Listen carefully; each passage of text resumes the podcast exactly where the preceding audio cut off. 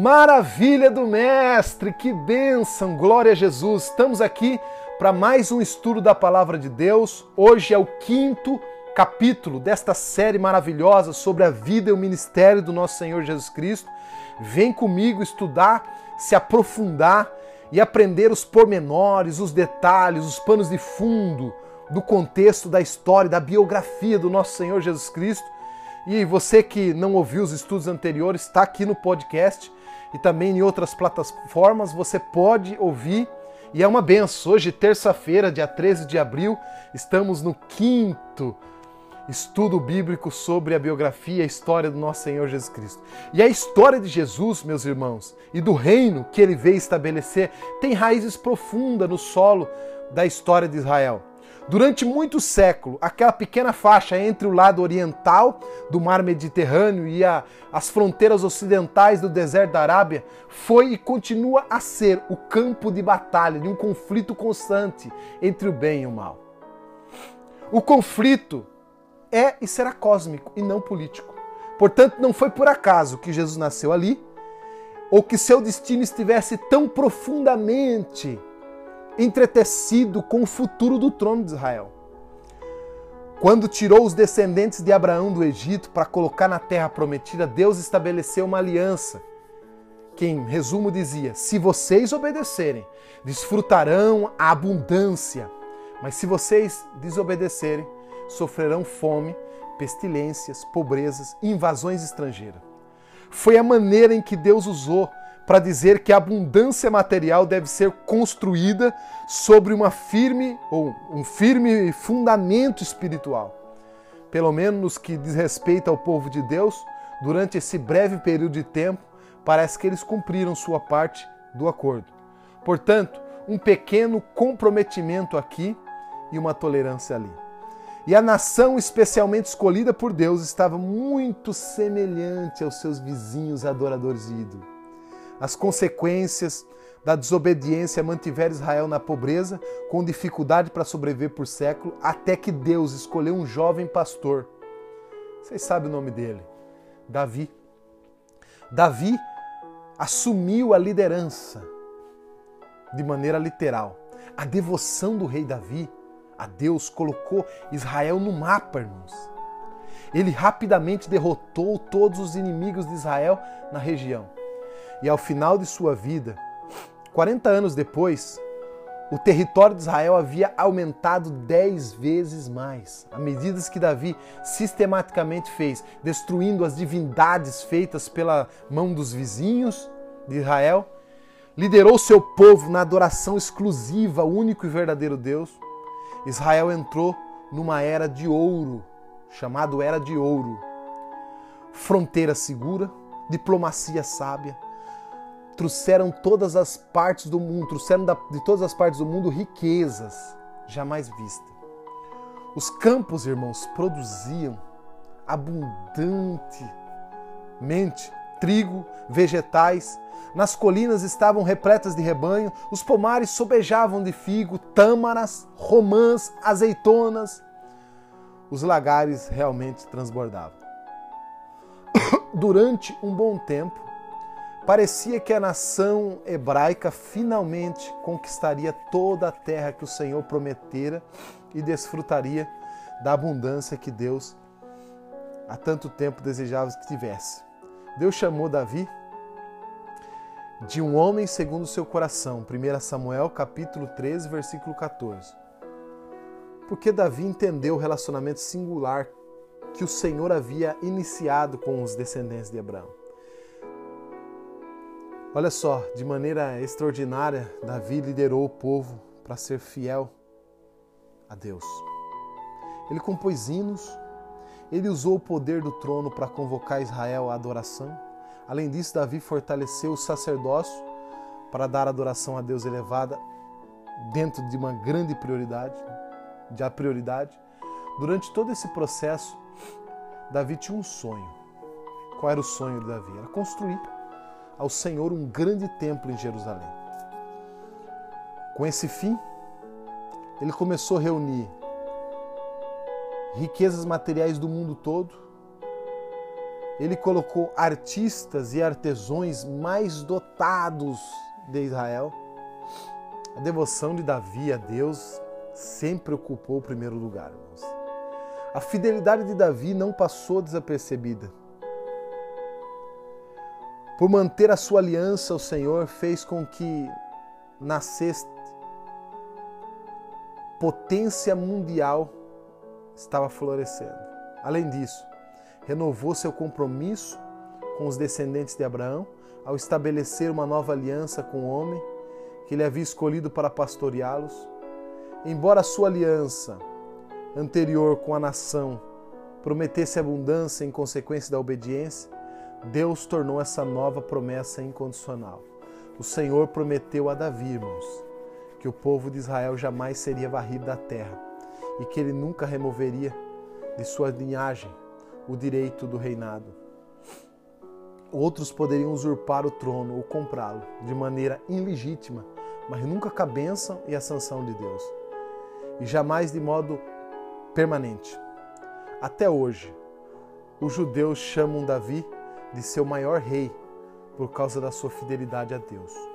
O imenso poder e a extrema riqueza de Davi não contaminaram suas motivações. O sucesso que ele alcançou, junto com a sua humildade, sua bravura jamais prejudicou, irmãos, a firme dependência que Davi tinha em Deus. Veja bem, o poderoso rei Davi, com toda a sua devoção, humildade, não conseguiu fugir completamente da atração sutil e constante do mal. O homem que liderou a nação na adoração exclusiva a Deus também colecionou esposa como se coleciona selos. À medida que as mulheres de todo o mundo oriental passaram a fixar residência no Palácio Real, seus deuses encontraram espaço em Israel. O envolvimento sem sentido de Davi com tentação trariam consequências terríveis para o século futuro. Depois de algumas gerações, o fundamento espiritual que Davi havia lançado estava desmoronando e a aliança de Deus com o rei pastor parecia estar em risco. O orgulho e a insolência do neto de Davi levaram à guerra civil que dividiu o povo hebreu em duas nações os reis rebeldes, idólatras do Reino do Norte e os fiéis descendentes de Davi que governaram Judá, no sul, no ano 722 a.C. O Império Assírio dizimou Israel, deixando apenas alguns hebreus remanescentes em Judá para manter a aliança que Abraão e Davi havia feito com Deus. Contudo, tais como o rei de Israel ou de Judá terminaram levando o povo a rebelar-se contra o seu Deus e adorar imagens esculpidas por pedra. Apesar dos clamores emocionados de Jeremias, as duras advertências de Ezequiel, os habitantes de Judá, aqueles que ficaram conhecidos como judeus, passaram por um longo período de severo julgamento. Isaías anteviu a destruição que os judeus enfrentaria com o resultado da ação de seus pastores infiéis. Mas ele também olhou além de sua tribulação, descrevendo um futuro glorioso de um novo rei sobre a liderança de um descendente fiel de Davi. Isaías 32, do 1 ao 5. Olha o que diz: Vejam, um rei reinará o texto bíblico diz: um rei reinará com retidão, e príncipe governarão com justiça. Cada homem será como um esconderijo, um esconderijo contra o vento e um abrigo contra a tempestade, como correntes de água numa terra seca e como a sombra de uma grande rocha no deserto. Então os olhos dos que vêm não mais estarão fechados, e os ouvidos dos que ouvem escutarão. A mente do precipitado saberá julgar, e a língua é, guanquejante falará com facilidade e clareza. O tolo já não será chamado nobre, e o homem sem caráter não será não terá tido alta estima. Isaías 32, do 1 ao 5. Isaías e os outros profetas, irmãos, predisseram que um rei pastor levaria o povo de Deus a um futuro glorioso. Seu reinado daria início a um período sem precedentes de superabundância agrícola e econômica. Ele libertaria a nação da tirania estrangeira, é, expanderia seu domínio a fim de colocar o mundo inteiro debaixo do seu governo soberano. As gerações posteriores o chamaria de rei, Messias, o Cristo ungido. Contudo, a esperança é como uma vidraça, irmãos, para o futuro. Ela é suficientemente clara mas se o foco não estiver correto, você só verá reflexo do que está atrás de si. As pessoas de Judá cometeram o erro de pensar que o Messias simplesmente recuperaria os seus dias de glória, ou de glória do rei Davi, e transformaria o mundo no império judaico. Em outras palavras, eles esperavam que o Messias lhe trouxesse o mesmo poder e prosperidade que um dia tinha acontecido nos reinos de Davi. Ou só um pouco mais ampliado, multiplicado. Dada a exclusiva adoração a Deus, realizada por esse, por eles, não seria um desejo ruim mais. Comparado à realidade do que se colocava diante deles, era aproximação insignificante sobre a substância da glória anterior. Só que, irmãos, Aquela era a velha aliança. Deus tinha em mente uma nova aliança. A nova seria construída em cima da antiga para dar ao povo de Deus muito mais que simplesmente poder temporal e riqueza material. Seria um novo tipo de abundância. Antes de dar início oficialmente ao seu ministério público, Jesus refez de maneira figurada os passos do povo hebreu pelo deserto. Ali, no interior da Judéia, ele enfrentaria as tentações que derrubaram os reis, os reinos, de modo tão fragoroso. Depois de algum tempo, com os potenciais discípulos, ele construiu em direção ao deserto, para um longo período de solidão e jejum. Mateus afirma enfaticamente que Jesus foi para lá especificamente para ser tentado pelo diabo. Mateus 4, versículo 1. O verbo grego traduzido por tentar significa procurar, descobrir a natureza ou caráter de alguém ou alguma coisa ao submetê-la à prova ampla e extensiva. Em outras palavras, Jesus foi para o deserto a fim de confrontar e desafiar seu inimigo. Jesus se mostraria o legítimo pastor de Israel ao vencer as tentações nas quais fracassaram todos os reis de Israel antes dele, incluindo o seu poderoso ancestral, irmão, o rei Davi. Depois de Jesus ter passado 40 dias bebendo apenas água, Satanás o confrontou com uma proposta: Se és o filho de Deus, Manda estas pedras transformar-se em pão. Lucas capítulo 4, versículo 3. Olhando superficialmente, era uma questão razoável, irmão. Já havia chegado o momento de Jesus interromper seu jejum, ele estava muito faminto, afinal de contas, o poder do Todo-Poderoso estava à sua disposição. Sendo assim, por que, que ele não usaria o seu poder para satisfazer a sua necessidade, que era legítima? Mas Jesus veio à Terra para ser um, não para ser um, um homem comum, como todos os outros, não.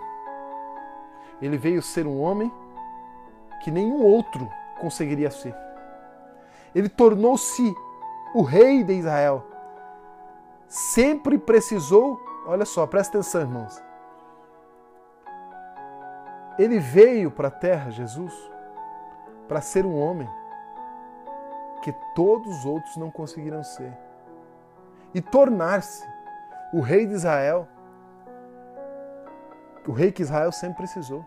Um rei que dependeria de Deus completamente e serviria continuamente. A crise da fome física é, em essência, uma crise de fé, em que ou quem você confiará para obter a satisfação de suas necessidades mais básicas? Quem? Você confiará em Deus, que criou o corpo humano, ou buscará seus próprios caminhos? A resposta de Jesus à tentação lembra da palavra de Moisés ao israelita no deserto, lá em Deuteronômio capítulo 8, do versículo 1 ao versículo 3, que diz assim: Tenham cuidado de obedecer toda a lei que eu hoje lhe ordeno, para que vocês vivam e multipliquem-se e tomem posse da terra que o Senhor prometeu com juramento aos seus antepassados. Lembre-se de como o Senhor, o seu Deus, os conduziu por todo o caminho no deserto, durante esses 40 anos, para humilhar, para pôr, vocês à prova, a fim de conhecer as intenções, se iriam obedecer seus mandamentos ou não. Assim ele humilhou, te deixou passar fome, mas depois o sustentou com o maná, que nem você e nem seus antepassados conheciam, para mostrar que nem só de pão viverá o homem, mas de toda a palavra que procede da boca do Senhor. Onde os israelitas fracassaram, Jesus triunfou. E essa ousada declaração se tornaria o primeiro princípio do novo reino. Qual é? Nem só de pão viverá o homem, mas de toda a palavra que procede da boca de Deus. Mateus capítulo 4, versículo 4. Embora o seu estômago estivesse roncando, depois de 40 dias de fome, ele desfrutava de abundância. Jesus veio para estabelecer um novo reino baseado na completa confiança e dependência de Deus. Não o tipo de abundância que podia ser devorada, visando nutrições, visando lucro, uma profecia registrada em Malaquias capítulo 3, versículo 1 afirma que o Messias, de repente, virá para o seu templo. Uma vez que Satanás continuou atacando a integridade do Messias, ele transportou Jesus para o pináculo do templo judaico em Jerusalém. Seja literalmente ou numa visão, desafiou-se a se jogar, disse: se joga na direção do, do pátio lotado de pessoas e logo abaixo. Satanás, irmãos, astutamente torceu a passagem de Salmo 91, do versículo 1 e 2. Para deixar explícito que os judeus reconheciam imediatamente o milagre de Deus e aceitariam Jesus como Messias. Esse era o objetivo. Salmo 91, do versículo 11 e 12, assim: Porque os seus anjos lhe dará ordem ao seu respeito, para que protejam em todos os seus caminhos. Com as mãos eles o segurarão, para que você não tropece em alguma pedra. Mas uma vez que Jesus respondeu com uma citação das Escrituras do Antigo Testamento, ele lembrou as palavras de Moisés, os israelitas, que se recusaram a acreditar na proteção de Deus sem que houvesse um sinal miraculoso. Não ponha à prova o Senhor seu Deus. Mateus 4 e 7. A palavra traduzida por prova nesse versículo é a mesma traduzida anteriormente por tentar. Exigir que Deus se prove capaz e disposto a cumprir suas promessas é uma prova de que tal pessoa não confia nele. No reino ou no novo reino, o povo de Deus confia completamente e sem reserva em Deus. A promessa de Deus de que o novo reino abrangeria o mundo inteiro, tornou-se foco da terceira e última tentativa de Satanás de corromper Jesus durante o tempo que ele passasse no deserto. Tendo mostrado a Jesus o esplendor de todos os reinos do mundo, Satanás disse em Mateus 4, 9: Tudo isso te darei se prostares e, e me adorares. Foi a mesma barganha que ele ofereceu aos reis corruptos de Israel, aos pastores infiéis que buscavam a riqueza material à custa da dedicação exclusiva a Deus e ao seu povo. Jesus jamais, uma vez respondendo uma citação do Antigo Testamento, Jesus jamais aceitaria essa, essa proposta. Jesus disse a Satanás: Retira-se, Satanás Pois está escrito: adore ao Senhor o seu Deus, e só ele prestará culto. Mateus 4 e 10.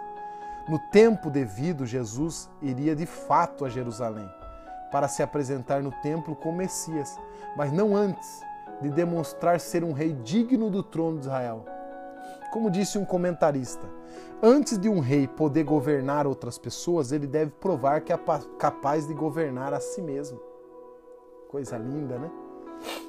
Pouco depois da viagem ao deserto, Jesus deu início ao seu ministério itinerante, viajando para cima e para baixo, pelas faixas da terra que, como no passado foram governados por Davi e Salomão, conforme ele falava aos seus irmãos hebreus em sinagogas, mercado, colinas, caminhos, grandes multidão, começaram a sonhar com uma vida abundante sobre a liderança de um rei justo. Talvez o rei justo certamente seria aquele que quebraria o jugo de Roma, aquele que traria mais riqueza, mais poder, liberdade ilimitada, a vida longa. Embora Jesus fosse de fato o Messias, seus súditos não conheceram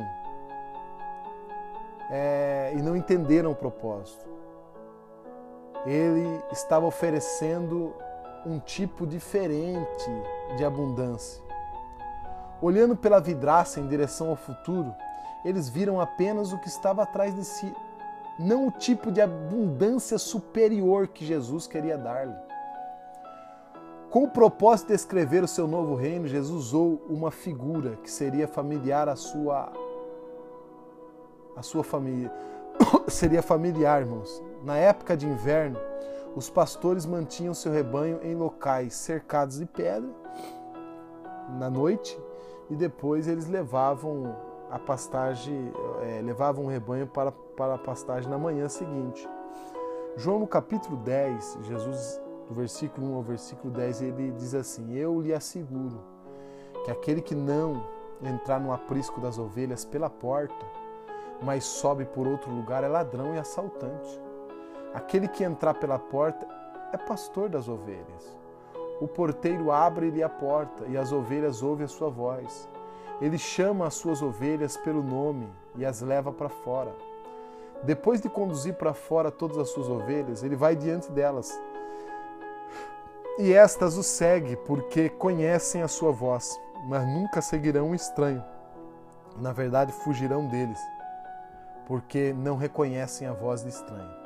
Jesus usou essa comparação, mas eles não compreenderam o que estava falando.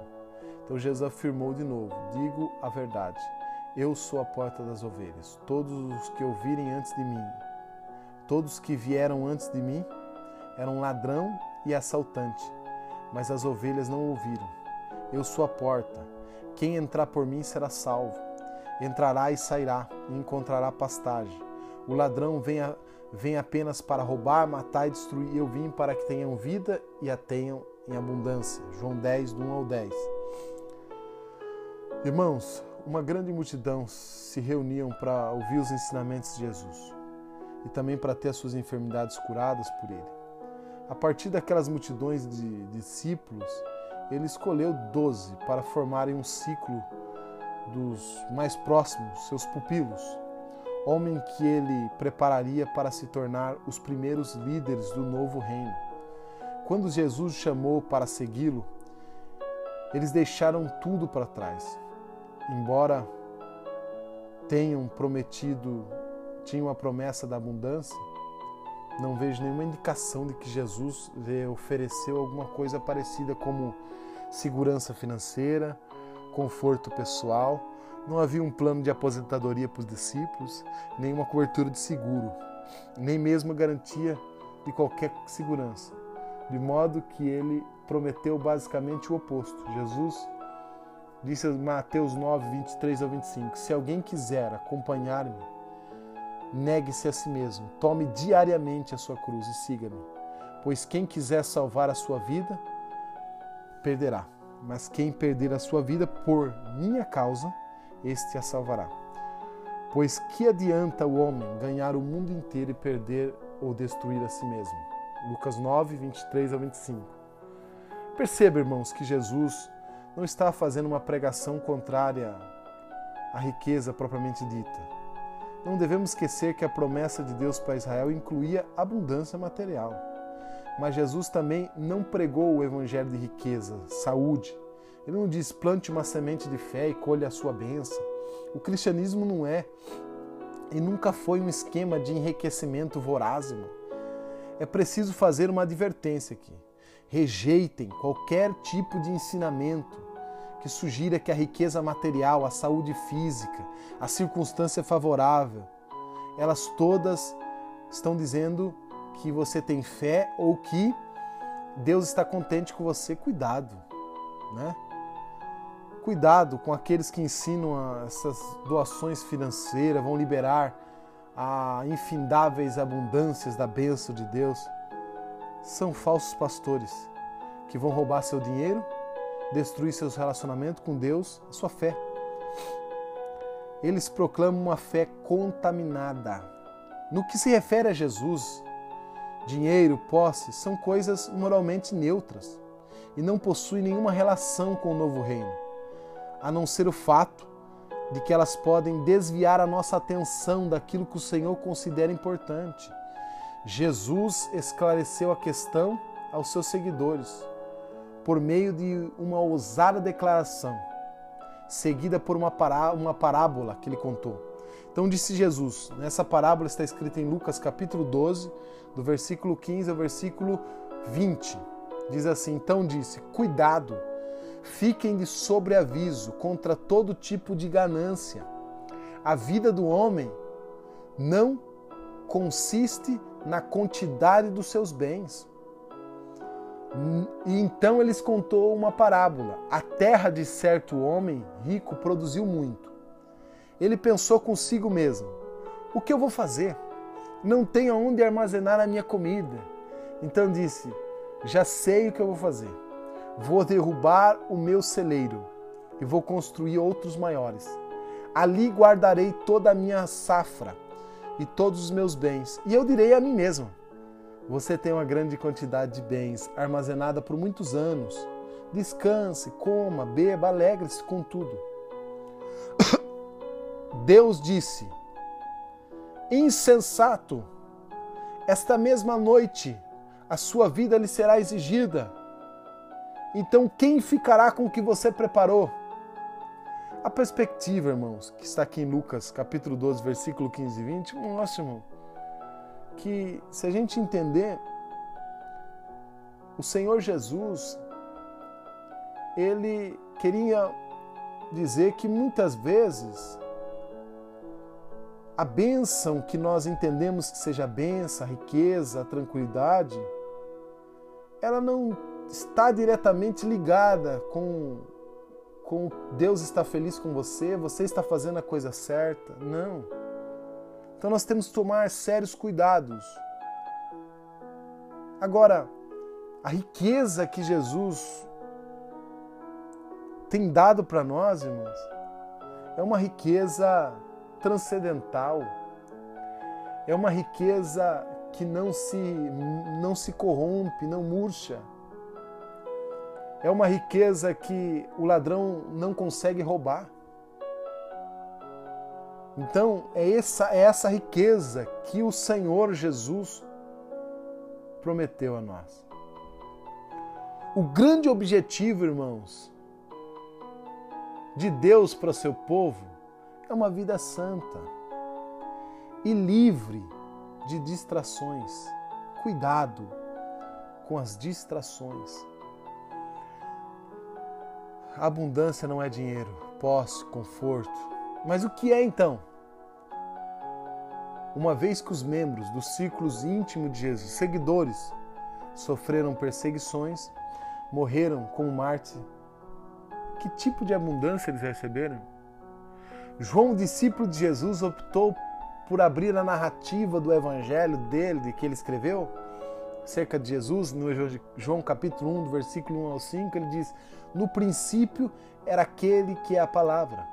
Ele estava com Deus, era Deus. Estava com Deus no princípio e todas as coisas foram feitas por intermédio dele. Sem ele, nada do que existe teria sido feito. Nele está a vida. E, e, esta era a luz dos homens, a luz que brilha nas trevas e as trevas que não a derrotaram.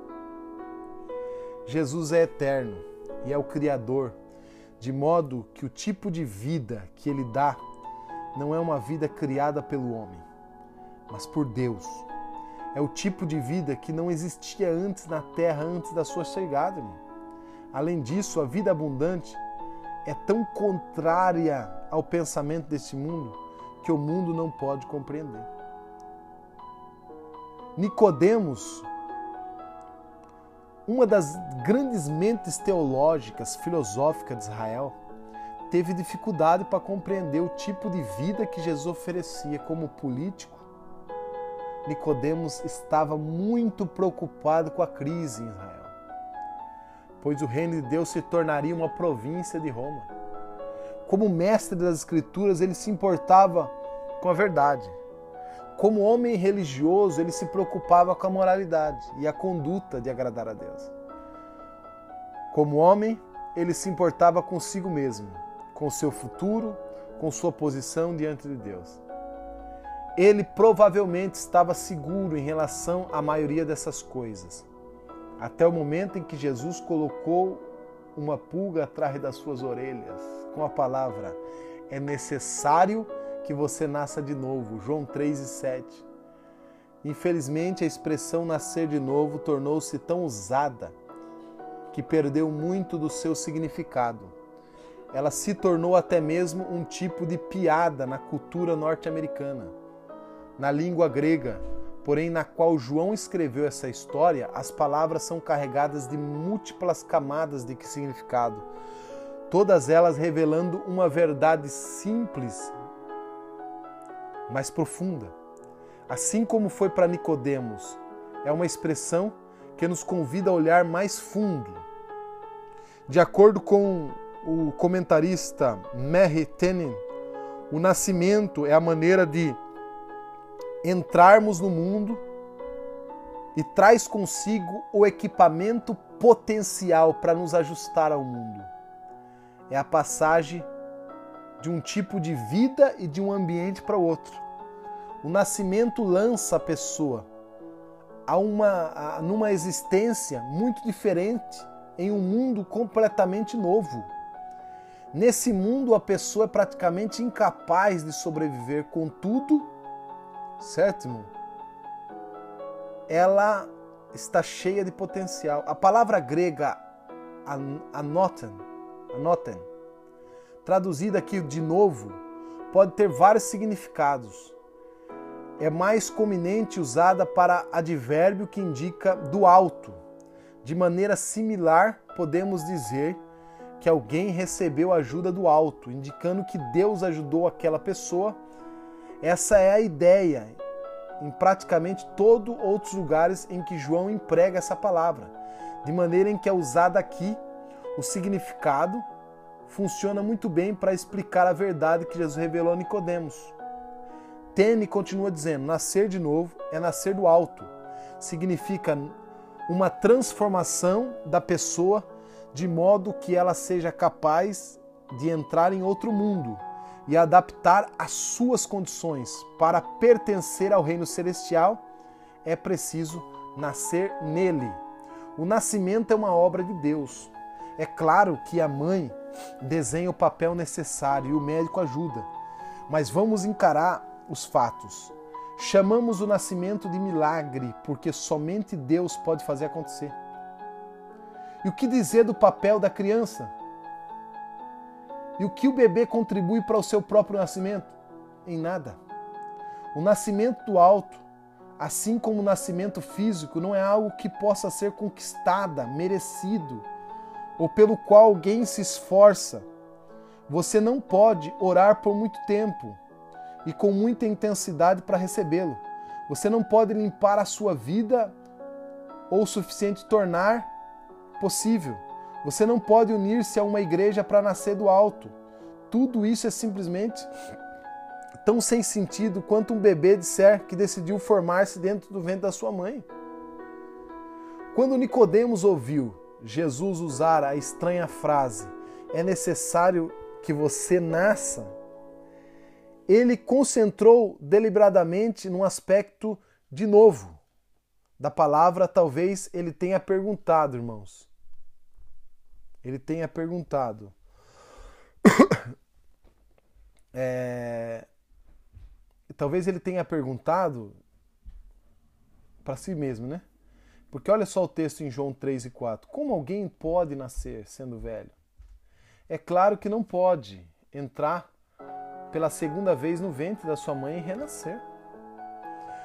No primeiro olhar, o desafio de Nicodemos parece ser completamente é, sarcástico. Mas lembre-se de que a pessoa sentada ao lado de Jesus não é ignorante.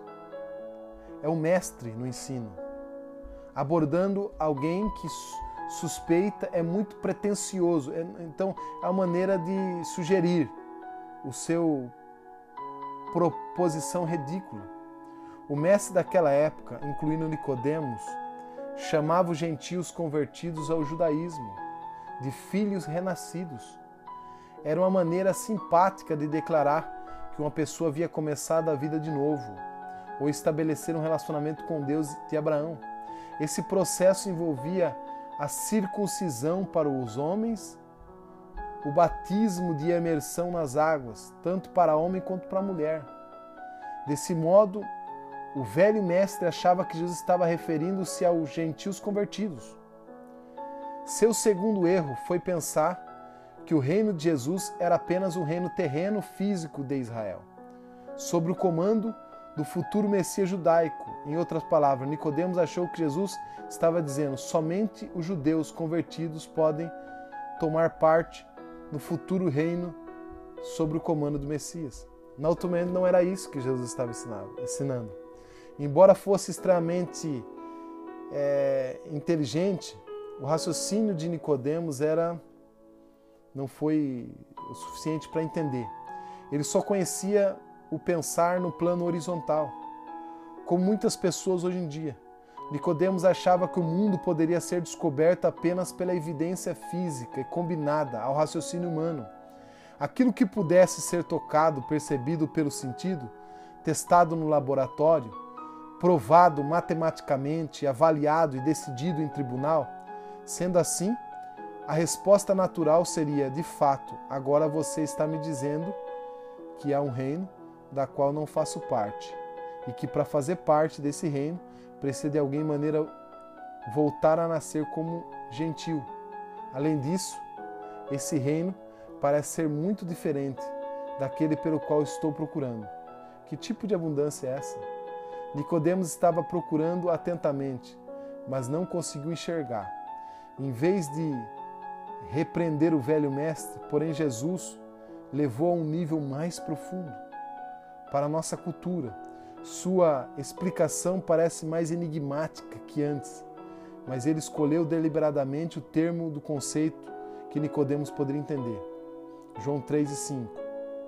Jesus respondeu: Digo em verdade, ninguém pode entrar no reino de Deus, se não nascer da água e do Espírito.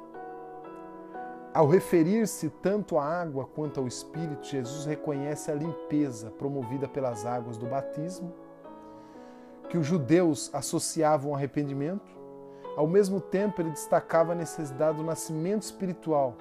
Ao diferenciar os dois termos, Nicodemos saberia que, significa, que essa expressão significava do alto, como um renascimento espiritual, ao mesmo tempo que era uma promessa messiânica favorecida no, no, no Antigo Testamento, Ezequiel 36, do 24 ao 28. Pois eu os tirarei de dentre as nações, o ajuntarei no meio de todas as terras, das terras, e o trarei de volta à sua própria terra. Aspergirei as águas puras sobre vocês, e ficarão puros, e os purificarei de todas as suas impurezas e todos os seus ídolos, e darei a vocês um coração novo, e porei um espírito novo em vocês. Tirarei de vocês o coração de pedra e lhe darei um coração de carne. Porei o meu espírito em vocês e os levarei a agirem segundo os meus decretos e obedecereis fielmente às minhas leis. Vocês habitarão na terra que eu dei aos seus antepassados. Vocês serão meu povo e eu serei o seu Deus. Meus irmãos, Nicodemos esperava que o Messias resgatasse Israel de Roma e trouxesse a imensa abundância. Pensamento horizontal.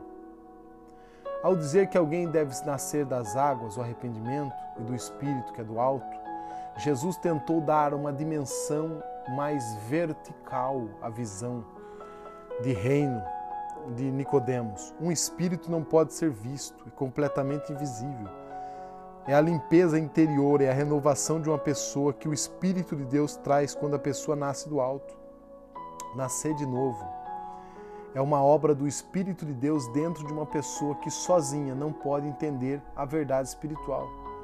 Jesus continuou: O que nasce da carne é carne, mas o que nasce do Espírito é Espírito. Agora, o queixo de Nicodemos devia estar batendo no peito. Jesus continuou: Não se surpreenda de fato de eu ter dito: é necessário que você nasça de novo. O vento sopra onde quer, você o escuta, mas não pode dizer de onde vem e nem para onde vai. Assim acontece com todos que é nascido do Espírito. João 3, do 7 ao 8. Em outras palavras, Jesus estava dizendo a Nicodemos isso não é algo que você possa analisar ou esforçar-se para conseguir. Envolve o sobrenatural. A obra de Deus dentro de uma pessoa. A obra do Espírito é como o vento para quem está de fora e o Espírito é invisível, é o silencioso, é silencioso, é poderoso. Ele se move por onde quer, não pode ser controlado nem contido pelos humanos. Imagine tentar explicar o que é o vento ou que alguém nunca o sentiu. A tentativa de Jesus é de explicar a obra sobrenatural do Espírito para Nicodemos. Deve ter sido mais ou menos assim. Aquele brilhante erudito religioso estava embasbacado. Por fim, Nicodemos tornou suficiente e vulnerável para admitir a sua ignorância. Talvez colocando a mão na cabeça, inclinou-se para frente, buscando nos olhos de Jesus alguma resposta. E ele perguntou: Como pode isso, Senhor?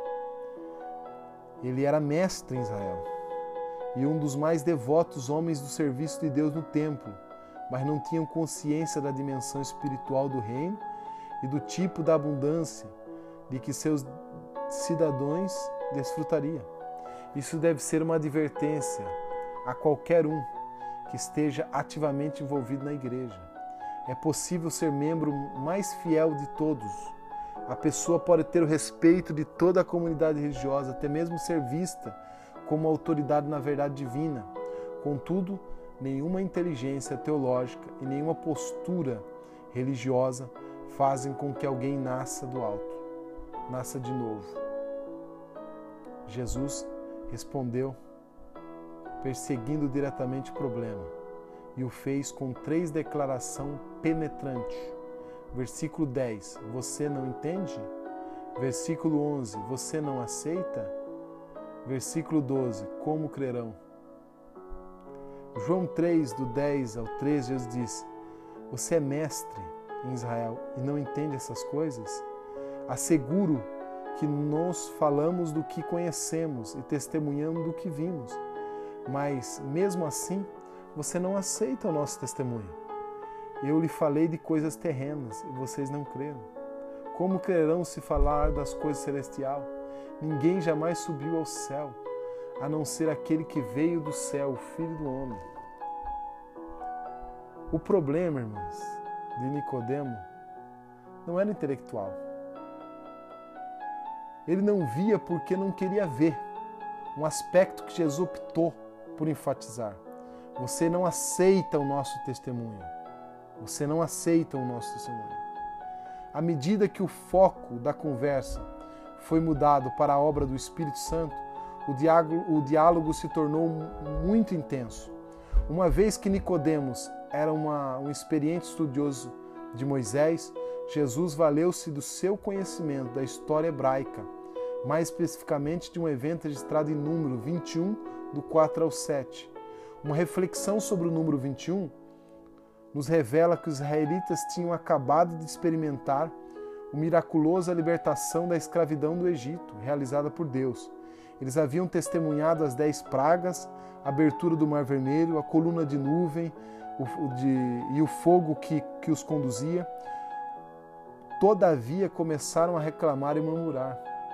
Geniosos, desobedientes e, e descrentes acabaram com a paciência de Deus, então eles decidiram discipliná-lo. Sua disciplina veio na forma de cobra venenosa, que mataram muitas pessoas, levando a Moisés a interceder, dizendo com efeito: Se isso continuar, todos eles vão morrer. O Senhor respondeu: um conjunto específico de instruções. Faça uma servente de bronze e coloque num poste, de modo que aquele que for mordido possa olhar para ela. Assim, a pessoa que visse a serpente, o veneno em seu corpo perderia o efeito. O plano funcionou como Deus havia prometido, e é claro, Nicodemos estava familiarizado com a história. Portanto, Jesus usou esse episódio da história de Israel como uma analogia. João 3,14 Da mesma forma como Moisés levantou a serpente no deserto, assim também é necessário que o Filho do Homem seja levantado. A que Jesus se referia? A cruz, naturalmente, a cruz aonde ele pagou o preço completo por todo o pecado.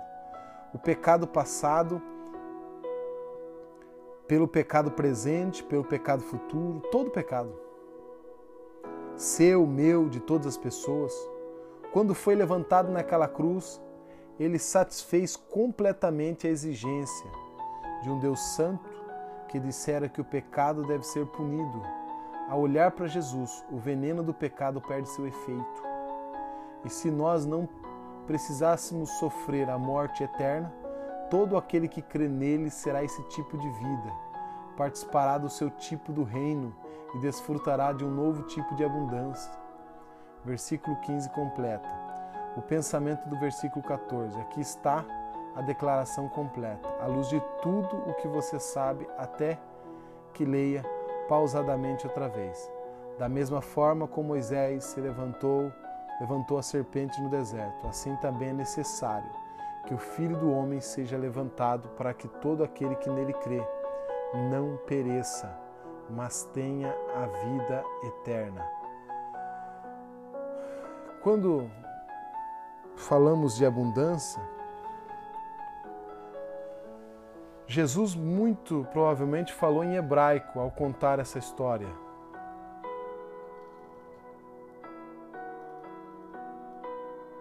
Ao contar essa história, João, ao escrever no idioma comum do Império Romano grego, koiné, usando a palavra grega para transmitir a ideia de abundância. Ela significa estar presente de maneira super abundante ou excesso. A vida abundante não é apenas a vida abundante, meus irmãos. É a vida abundante não tem essa ideia material. Né? A vida abundante tem a ideia de você receber a vida de Deus na sua vida. A vida abundante não é apenas só também eterna, mas é uma vida excessiva, esmagadora, ampla Embora a vida abundante tenha profunda implicação além da sepultura, Jesus deu toda a indicação de que ele também possui relevâncias práticas aqui e agora. Quando reflito no tipo da vida que ele oferece, descubro quatro qualidades tangíveis. Ela é sublime. A vida como Deus planejou nos capacita a viver acima dos, dos medos, das superstições, das vergonhas, do pessimismo, da culpa, da ansiedade, da preocupação, de toda a negatividade que impede as pessoas de aproveitar cada dia como um presente que vem de Deus. A vida abundante permite que uma pessoa comece o dia dizendo: O Senhor, é, Senhor, sou teu. Hoje o dia é teu, entrego a ti todos os meus problemas, começo esse novo dia. Sei que eu terei luta e que andarei é, apalpando o terreno, o que posso até tropeçar, mas tenho certeza na tua presença comigo e de que usará toda a experiência da minha vida para aumentar minha capacidade de receber vez mais força de ti. Segundo, então, primeiro, irmãos, ela é sublime. Segundo, ela ignora a opinião dos outros. A vida como Deus planejou para nós recusa as orientações que nos conduz às perdições.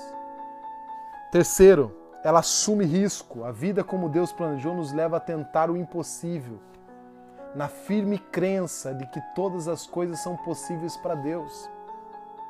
Quarto, ela é libertadora. A vida como Deus planejou faz com que não nos apeguemos a coisa alguma, porque a segurança e o contentamento vêm de Deus. Dinheiro, posse, status, até mesmo relacionamentos, nada mais são é, nada mais do que meios que Deus usa para nos abençoar à medida que nós vamos se aproximando dele.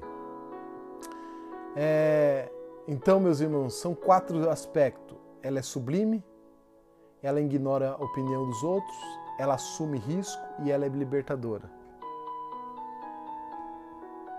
Esse ponto do início que acontece quando nascemos de novo, você entende, você aceita e você crê.